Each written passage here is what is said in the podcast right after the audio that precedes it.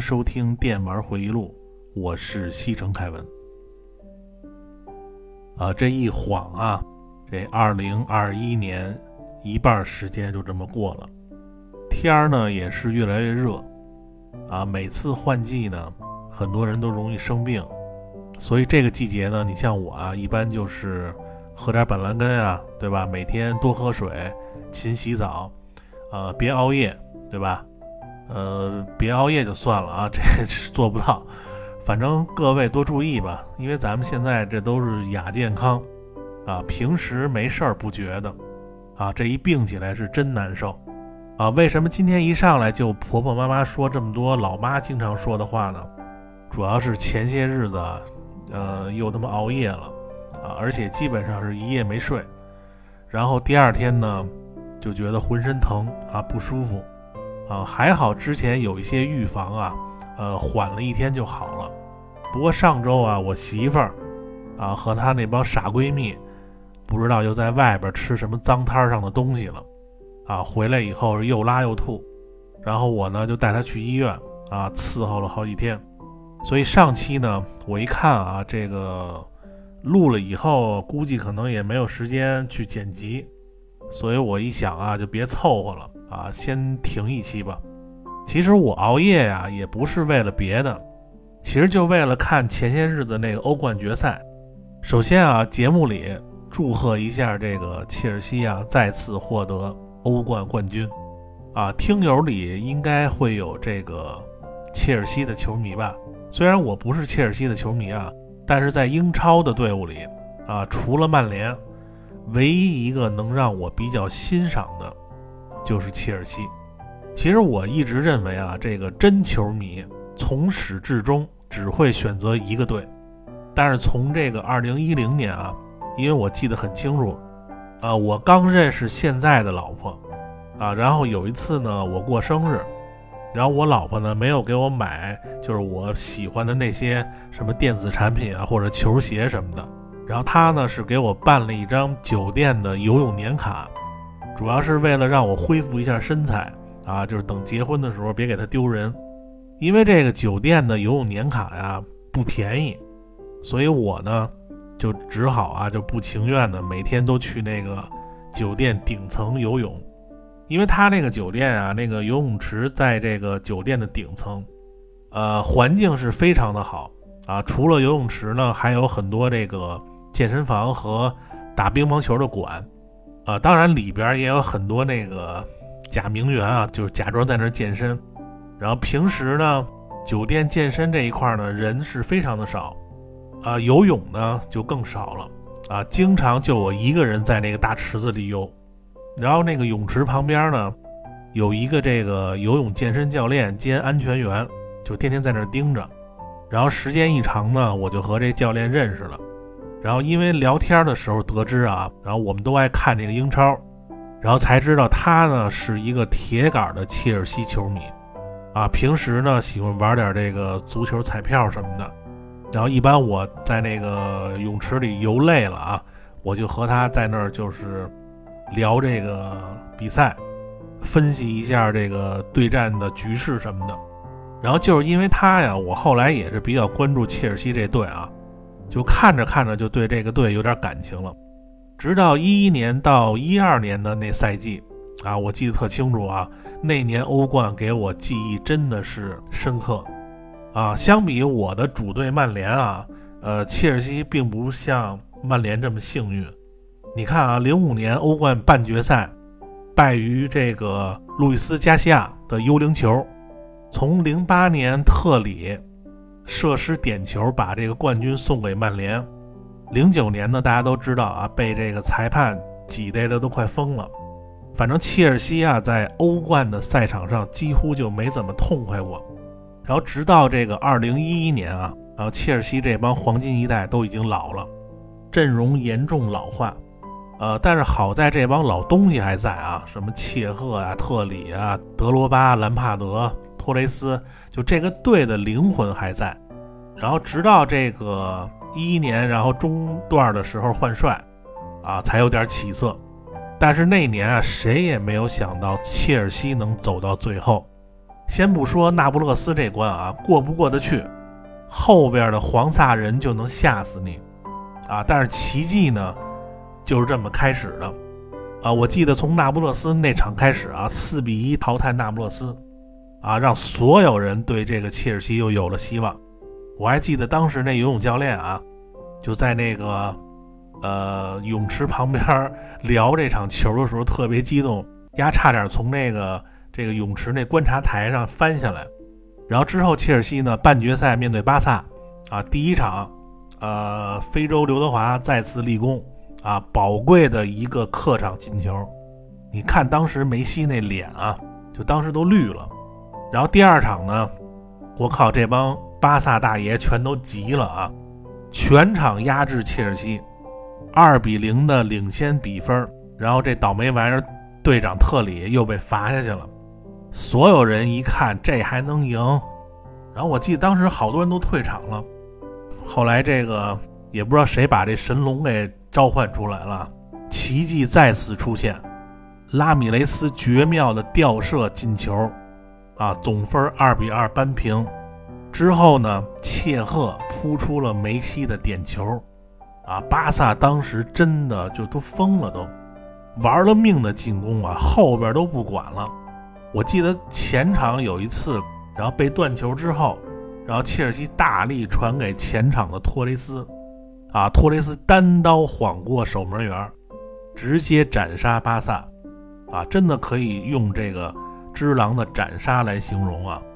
然后一二年啊，欧冠决赛啊，当时呢，这个如日中天的拜仁啊，几乎所有人都会压拜仁赢。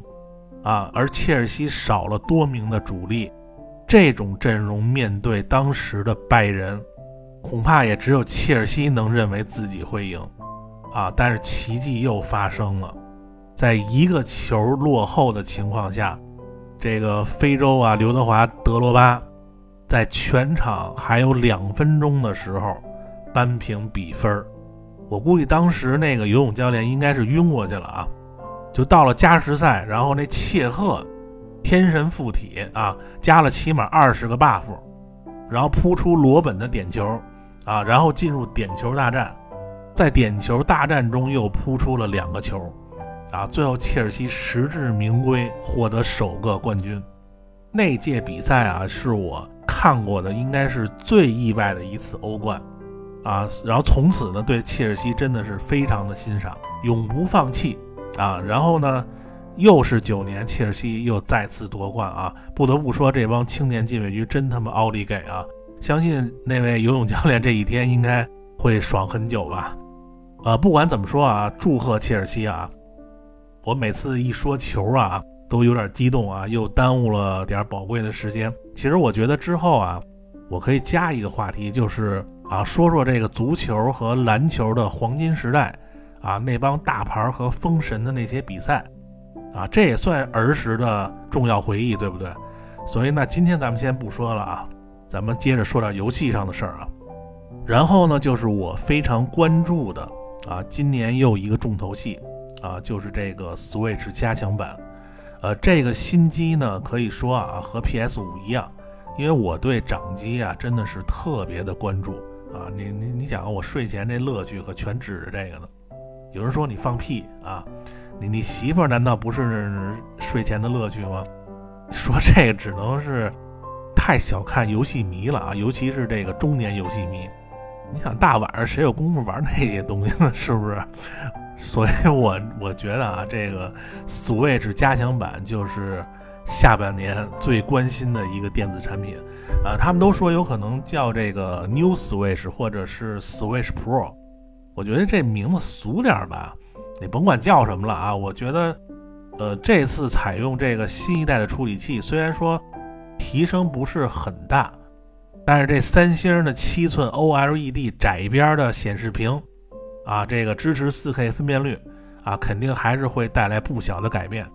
不过各位能不能今年拿到机器还不一定呢啊。这个新出的一定比 PS5 疯强，你信吗？因为我觉得这女生一般是不怎么玩这电视游戏机的，但是 NS 就不一样了，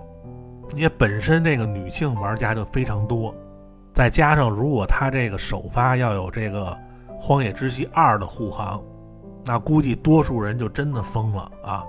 啊！那这机器那明年估计可能都不好买。呃，价格方面呢，有国外透露啊，说这个新机的价格是三百九十九欧，呃，大约三千多点人民币啊，肯定加价是没跑了。但是从品质上来说啊，根据老任以前的业绩，啊，每一代的加强掌机还是会比这个老机器的设计和针对人群更合理。所以不知道大家对这个新的 NS 怎么看啊？会不会直接预定首发？大家可以留一下言。然后这个六月的游戏啊，有几个还是不错的啊，不过我对这几个都不是太感兴趣啊。啊，也就是这个忍龙合集和这个最终幻想重置的 PS 五版，还有点想买的欲望。瑞奇与叮当也还行吧，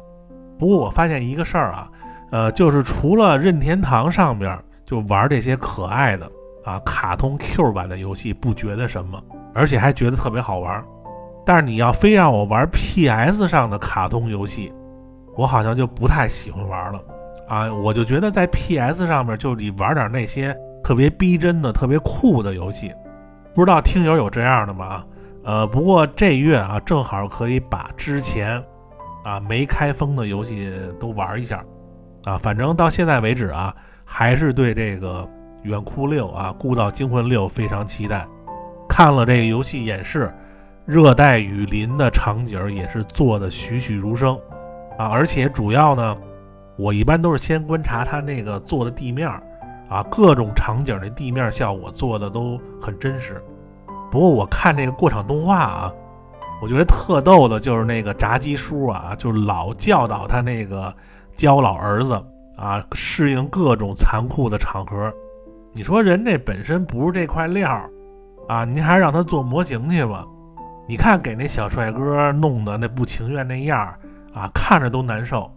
你相比那个电影尼古拉斯凯奇主演的那个《战争之王》里啊，那个就是那个利比里亚那个安德烈父子啊，他爸巨狠，然后他那儿子开着跑车，拿着那黄金的 AK 四十七啊，一边飙一边打，就是那种儿子啊，那性格才是那个独裁者的接班人，是不是？但是我觉得啊，嗯，你要是身为这种岛国的总统啊，你就像玩这个。海岛大亨一样，利用尽可能一切的资源去生存下去，啊，拒绝外来者侵入，还要平定国内啊派系造成的内乱，所以他的儿子啊肯定也得从小锻炼这些，啊，不然以后没人接他那位置。所以《孤岛惊魂六》这种设定啊，就很有那种六十年代、七十年代，啊，在热带地区当地的那个游击队闹革命的那种情节。啊，所以期待今年的十月七号啊，《孤岛惊魂六》正式发售。好，那咱们今天这个闲聊啊，就先聊到这儿啊。呃，继续说完这个十大日剧啊，今天是十大日剧啊排名前五。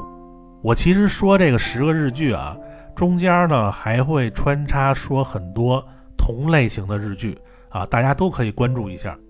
呃，好多听友听了上期都说啊，这个。排个前十太难了啊！好多片儿都特别喜欢。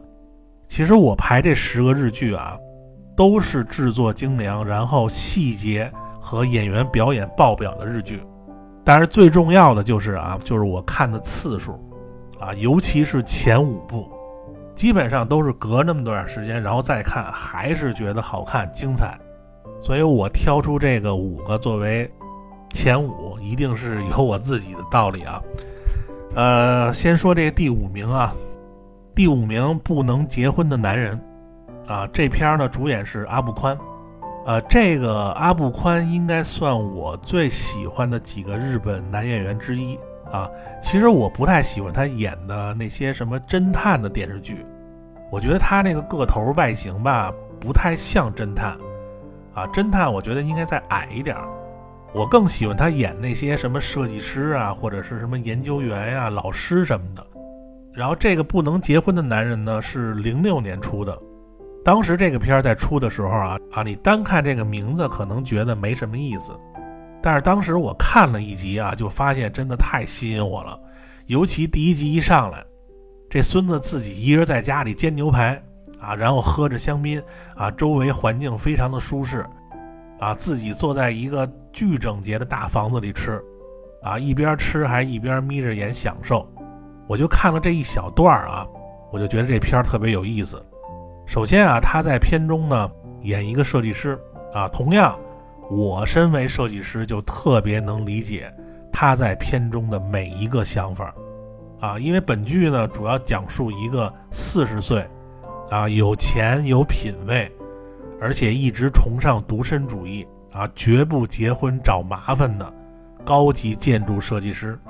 自己有一个建筑设计事务所，然后每集呢都是演他的日常。呃，说到这儿啊，最近有一部叫《独活女子》的推荐，啊，这女主角呢是主演之前，呃，《半泽直树二》里的白井大臣的江口纪子，啊，这个片儿大家可以找一下看看啊，呃，挺好玩的，其实就是一个女版的孤独美食家，啊，这女版的五郎，她也是四十岁不结婚啊，也没什么朋友。每天呢，就自己去吃饭，自己去玩儿。为什么叫独活呢？就是独自开展活动，啊，简称独活。呃，感觉这个词儿要火啊，这个词儿。呃，相比这个孤独的美食家呢，这个剧里啊，不仅是吃饭。你比如说这女的过生日的时候啊，她自己去吃烤肉，然后自己订那种加长的豪车啊，在东京夜里兜风过生日。然后自己一个人去海洋馆，啊，一个人去吃法餐，然后一个人去坐这个热气球，啊，一个人去富士急乐园坐过山车，啊，反正不只是吃饭，每一集呢都会去一个场所。我相信这种日剧啊，大家应该会喜欢看吧。然后每集很短，二十来分钟啊，但是很有意思。我觉得现在日本就玩命宣传这个。独身主义和各种这个独身怎么怎么好的电视剧、电影，你看现在日本这帮人啊，就是更觉得这一个人好了啊，一个人自在。其实这些东西都是结了婚的人应该向往的啊。不过现在也都不围城了啊，这个结没结婚都喜欢一个人。然后咱们继续说这个不能结婚的男人啊，然后这位也是啊，这个四十岁了不结婚。因为这个片儿啊，去年出了第二部，啊，但是明显不如第一部好看，啊，第一部呢之所以好看，就是这个阿布宽演的这设计师啊，丰富的独身生活啊，是本剧最大的看点。而且你看完他这个生活啊，然后你会觉得独身啊，再有点钱，那真的是太爽了。因为当时我看这片儿的时候是二十多岁，我当时还会觉得这人要到四十岁还不结婚，那怎么办啊？但是现在啊，你看我到这个岁数，我才觉得四十不结婚有毛可着急的啊！年轻的时候这想法真的是可笑。但是说实话啊，呃，你比如说现在你让我一个人去吃饭，你比如说吃烤肉，或者是吃什么自助啊什么的，我还是会觉得比较别扭啊，因为现在这个中国的各种餐厅啊，它不像日本那种啊，就设置了很多给单身狗一个人的这个位子。主要呢，日本那些店也都小啊，但是你比如说你吃烤肉，中国的烤肉店基本上没有一个人的位子，但日本呢就有很多那种一个人的位子，所以他们自己去吃烤肉啊，就一个人也无所谓。不过这剧里啊，这设计师啊已经完全不在乎别人怎么看了啊，不管去什么餐厅，自己都占一个四个人的位子就在那儿吃，啊，只享受自己的独活。所以想要独活啊，这个还是要练练这个心态啊。本来这个名次第五名啊，我其实想放这个阿布宽演的《龙樱》这个日剧啊，因为在《龙樱》里边，他演一个教一帮这个蠢货学生考这个东京大学的故事。然后那帮学生呢，有这个新垣结衣、长泽雅美、山下智久啊、山 P 这帮。啊，因为最近呢，在追这个《龙樱二》，啊，看了几集呢，虽然不像第一部那么热血啊，但是依然啊是近期非常值得看的一部日剧，然后他那片儿里啊，介绍了很多非常科学的这个学习方法和学习的捷径，啊，不管你是为了考试或者是学什么新技能啊，我觉得都有参考价值。然后这两个日剧啊，也是纠结了很久啊，不过最后还是选了这个不能结婚的男人啊，因为毕竟自己也是设计师，更能体会剧里边人物的想法。呃，听友如果这几个都没看过啊，都可以找来看啊，非常有意思。呃，然后第四名啊，重版出来啊，排名前五的日剧啊，咱们都要仔细的说说啊。呃，重版出来这个日剧呢，看过的听友应该没有人说不好看的吧？不管你是不是老二次元啊，就这片儿，就连我媳妇儿看了，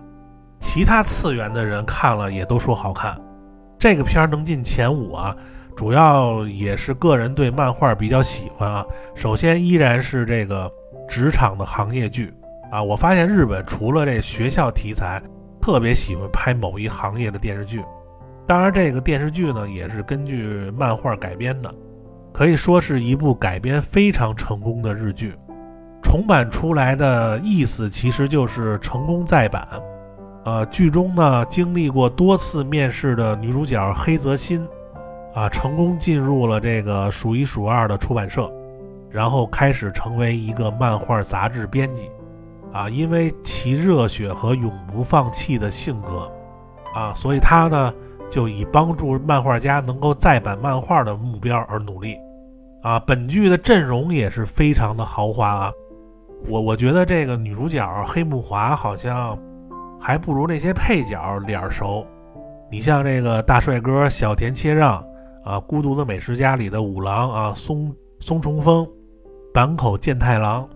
饰演漫画家三藏山龙的老戏骨小日向文世，高田纯次啊，等等等等啊，反正只要你经常看日剧啊，基本上都是那帮你见过但是叫不上名字的演员。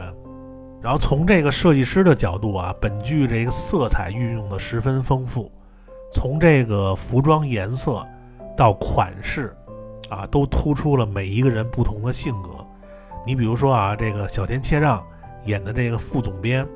经常呢穿那种很有设计感的拼接衬衫啊，或者是这个手绘图案的小立领儿。然后里边那胖子编辑荒川凉凉，因为爱吃啊，然后每集这 T 恤上都印着不同的吃的。然后有烤肉、什么薯条、甜甜圈、汉堡、蛋包饭，或者直接写一个肉字。呃，总编五郎呢，永远是这个格子衬衫控啊。然后毁人安井呢，这个编辑啊是这个条纹控。然后总之剧中啊，你从衣服上就能看出非常多的细节。然后就是剧中各种不同性格的漫画家啊，有很多呢都是按照现实中的漫画家原型演的。而且片中有很多漫画作品，都是直接让现实中的知名漫画家画的啊，这些都是本剧的亮点啊。具体对应哪位啊，这里就不多介绍了，还是大家自己看。总之啊，这个剧非常的正能量啊，你绝对会被女主角对工作的这种热情所感动，所以我把它排在第四位啊，这个 A C G 爱好者必看的日剧。啊，重版出来，然后第三名啊，第三名是半泽直树，啊，芥雅人主演的半泽直树，芥雅人这位啊，是我最喜欢的日本男演员，这个是排名第一，啊，然后因为他主演的日剧啊，我基本上都看过，就感觉他的这个戏路啊特别的宽，你让他演正经的也好，或者是演这个搞笑夸张的，就他全行。呃，有很多人说他这个表演比较浮夸啊，但是在我看来啊，芥雅人这种演技啊，其实就是相当的稳啊。他演的每一个角色很容易让你就认为他是在本色出演。当然，半泽直树里啊，还有一位超级演技派的演员啊，香川照之，就是那大哥大嫂过年好那位啊。他们俩在剧中的对决啊，是我近些年来看过日剧中最精彩的。呃，这个半泽直树这个剧呢，主要是说啊，日本泡沫经济时期，啊，半泽直树的父亲，当时被这个银行的人所抛弃，啊，导致自己的企业运营不了而自杀。然后半泽直树长大以后呢，就进入这个东京中央银行，就是之前把他父亲抛弃那个银行，然后成为一名银行职员，啊，贯彻自己的信念，就不能像机器一样对待身边的人，然后对待恶人要以牙还牙，加倍奉还的这么一个故事。然后这个银行职场斗争的行业剧啊，在当时日本播出以后啊，创下了很多收视的新高。呃，一共是两部啊，是难得的一部比一部精彩的片儿。呃，因为我当时看这个第一部啊，就已经激动的不行了，然后第二部更是能让你热血沸腾。呃，其实这个剧主线就是一个呃普通人复仇的故事。但是他这个编剧把这个故事啊一步一步进行的动人心魄，啊，我不知道大家心里边看过那种片儿里啊，就是，呃，有没有那种恶人干尽坏事儿，然后最后被以牙还牙时候的那种快感，啊，你看半泽直树这片儿，你会多次感受到。反正我看这片儿就一个感觉啊，痛快，就像你吃了半盒这苏打饼干，这嘴里干的快要死的时候。然后突然有人给你一瓶儿那个特别凉的饮料，啊，一饮而尽的那种感觉，就没看过的可以想象一下这种爽快度啊！你看这个剧最知名的台词就是“以牙还牙，加倍奉还”这句话，但是我觉得在日本应该是没有半泽直树这种性格的人。你像在日本那种等级森严、雇佣关系明确的职场，你敢对着上司嚷嚷，那基本就是大逆不道啊，对不对？但是半泽直树这个片儿里啊，就一再强调人的重要性。我觉得片儿里边有一句话说的特别好啊，呃，他说的是啊，说是要比说不简单很多。但是如果所有上班族都说是的话，那工作就成了简单的执行了。但是我们不能沦为机器人。呃，我个人就特别认同这句话啊，因为我本身是设计师，平时呢和甲方说这个设计的时候啊。特别是在修改的时候，一般我不会完全按照甲方的意思去做，更多的时候呢，我要让甲方去明白，他有些想法啊，设计出来以后是不行的，啊，因为毕竟甲方他不是专业的，啊，你凭这个不专业的直觉去做的东西，那出来以后十有八九是不行的，所以你要去用你的专业去引导他，啊，走正确的道儿。我觉得这个才是设计师应该做的，就像你去医院，你是听医生的还是听你的，对不对？但是现实中啊，有很多设计师为了讨好甲方，啊，甲方说什么就按甲方的弄，啊，不管好坏，反正是甲方要求的。我觉得这种设计师就是一个机器人，啊，一个甲方的工具。但是任何行业呀都有它的局限性啊，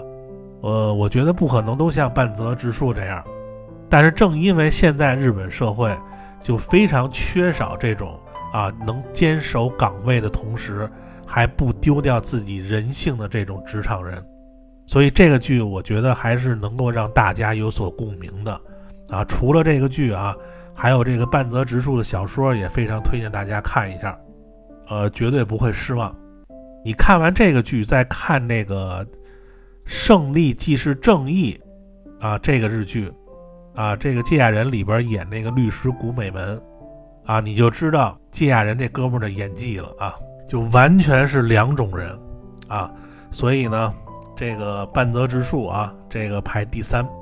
然后第二名啊，欺诈游戏，啊，这个剧呢一共是两部，然后有几个 SP，SP 在日剧中啊就是 special 的简写啊，也就是特别篇的意思。啊，又是一个漫改的日剧啊，改编甲斐古忍的欺诈游戏，户田惠梨香啊，松田翔太，但是我更喜欢里边那个铃木浩介在里边演的那个永福那个角色。这个剧的剧情啊非常老套，但是这种题材呢也是非常吸引人啊。很多日本漫画电影经常用的情节，就是一个特别有钱的主办人。然后办了一场人与人以互相欺骗金钱为目的的游戏比赛，然后每场主题和目的都不一样，然后户田惠梨香呢，在里边演一个傻白甜的大一学生神奇直，然后生性呢单纯善良，容易相信别人。然后你说就这种人啊，被迫参加这个互相欺骗的游戏，那几乎是不可能赢的。但是他呢，却得到了这个为了查明这个主办人的目的啊，由这个松田翔太饰演的天才欺诈师秋山深一的帮助啊，然后这两个人呢一起去面对各种斗智的残酷的比赛。呃，欺诈游戏应该是我看过日本就这种题材啊，呃呃斗智环节最精彩的一部。其实你说到这种题材啊。我觉得日本四大烧脑 S 级的作品，你像这个小田健的《死亡笔记》，啊，甲斐古忍的《欺诈游戏》，啊，福本身行的《赌博默示录》，还有这个破忍雄的《噬皇者》，呃，然后才是什么《弥留之国的爱丽丝》啊和这个呃《狂赌之渊》啊这些，反正我是非常喜欢看这类题材啊，尤其是这个欺诈游戏。几乎每场比赛都有多次的反转，尤其是第二部啊，天使和恶魔那场，从战术策略到应对手段，啊，秋山和葛城的对决啊，这两个人在策略上每一次都想了好几步以上，啊，情节多次反转，非常的惊心动魄。然后很多人看了这部日剧啊，都把这个评为第一日剧啊。啊，所以没有看过的一定要看啊，实在是太出色了，所有演员表演都非常到位，演技夸张不做作。虽然这个画面比不上啊去年这个《弥留之国的爱丽丝》，那画面像他拍那么细致啊，人毕竟是零七年的剧，但是丝毫不影响精彩程度，啊，情节天马行空，绝对让你大呼过瘾。另外，大家要收这套漫画啊，可以收这个台版的。啊，长虹出版社出的欺诈游戏。好，那最后一个啊，排名第一的，相信这部剧啊，应该很难有日剧再超越了吧？呃，反正我觉得啊，就是电车男，呃，伊藤纯史、伊东美孝啊主演的电车男。很多年轻的听友估计可能没看过这部日剧啊，但是你要知道啊，宅男、御宅族这些词。就是出自《电车男》这个由真实网络事件改编的故事。呃，一个网名叫“电车男”的宅男啊，在这个日本最大的综合性论坛 RCH 上发表了一个帖子，啊，真实的记录了他和爱马仕小姐啊偶然相遇、认识、交往过程中的点点滴滴。而在这个期间呢，有很多这个热心网友呢为这个。御宅族啊，出谋划策，最终呢，他追到了爱马仕小姐。于是，这个电车男的爱情故事啊，在日本网络上成为一个爱情传奇。这个日剧呢，也是这个说的是这个沉迷漫画啊、电玩，由伊藤纯史扮演的宅男啊，一次在电车中呢，救了一名被痴汉酒鬼骚扰的啊，由伊东美孝扮演的美丽的女白领。后来，这个女白领为了表示感谢啊，送给了这个宅男一对爱马仕的茶杯。然后宅男呢就把这段经历发到了论坛上，由此呢，网友都称呼女白领为爱马仕小姐，称呼这个宅男呢就是电车男。之后，论坛上各种网友就给这电车男出谋划策，啊，最后千辛万苦，啊，电车男追到了爱马仕小姐。然后这个日剧应该是零五年的日剧啊，我记得特清楚。当时我看了一集以后，然后我就给这个流氓学校毕业的胖子啊推荐这片儿。胖子是从来不看日剧的啊，自从我给他考了一集以后啊，胖子每周最大的念想就是等这个电车男的更新。所以你就看这片儿的魅力有多大吧。不仅这点啊，本剧无数的模型手办。以及每一个网友房间的摆设，然后剧中都精心的摆设布置，无数的摆件道具和各种性格的网友也是本剧最大的亮点。而且伊东美孝在里边演的那个爱马仕小姐啊，不仅仅是漂亮和身材好，就她那种高贵的气质啊，啊，绝对秒杀各种型号一致的整容脸，啊，尤其电车男去他家做客那集啊。就他一开门那一笑，就那种笑容能让你有种惊艳的感觉。反正伊东美孝就是我那几年的梦中情人啊。然后印象很深的还有这里边扮演论坛吧主的这个小栗旬，虽然没有什么台词啊，但是每集最后呢，他对电车男的鼓励，都让这个宅男恢复自信，啊，勇敢的去约这个爱马仕小姐，啊，日剧的这故事情节也都非常感人啊，呃，我记得前两年这个石原里美演过一个日剧叫《高岭之花》，然后也是这个外貌、身份、地位相差悬殊的男女。然后克服世俗这个观念，真诚相爱的一个故事，呃，但比起这个电车男啊，电车男好像更真实一点啊。虽然这种故事在现实中非常少吧，但是呢，好在现在这个宅男宅女越来越多啊。你就算高级的 office lady 你追不到，你也可以选择一下邻居家的宅女啊，也不一定长得就不行啊。我就认识一个比较远的这个亲戚家的孩子，然后那女孩巨宅，啊，A C G 重度爱好者，但是长得跟林志玲一样啊，一米八一的身高，就每天除了玩游戏看动画就是睡觉，然后听说国外上一半学就不上了就回来了，然后家里有点钱，然后每天呢就天天宅在家里。但是其实我觉得啊，现在大部分的宅男宅女并不代表不找工作不上进，啊，只是平时呢喜欢在家里玩或者是待着。其实宅男宅女比平常人更有生活的乐趣，而且都乐在其中。所以比起那些屁本事没有，还老看不上这些 A C G 宅男宅女的那帮人要强多了。所以千万别小看宅男啊！那电车男这部日剧呢，我个人排名啊第一。啊，这个看了也不知道多少遍了，啊，电影版的电车男呢，比日剧要差很多，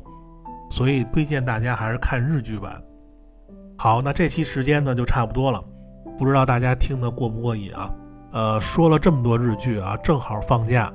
好片呢就是放假的最佳陪伴。日剧专题呢，咱们先做到这儿啊，下期呢又该继续抽新的话题了。呃，没订阅的朋友啊，赶紧订阅啊！呃，最近呢又想出了一个新的节目形式，还在构思。设计师做节目啊，就老想着弄跟别人不一样的，所以大家一定要订阅啊！订阅就有更新提醒，也是我更新的动力。那这期节目啊，咱们就先到这儿啊，咱们下周再见，拜拜。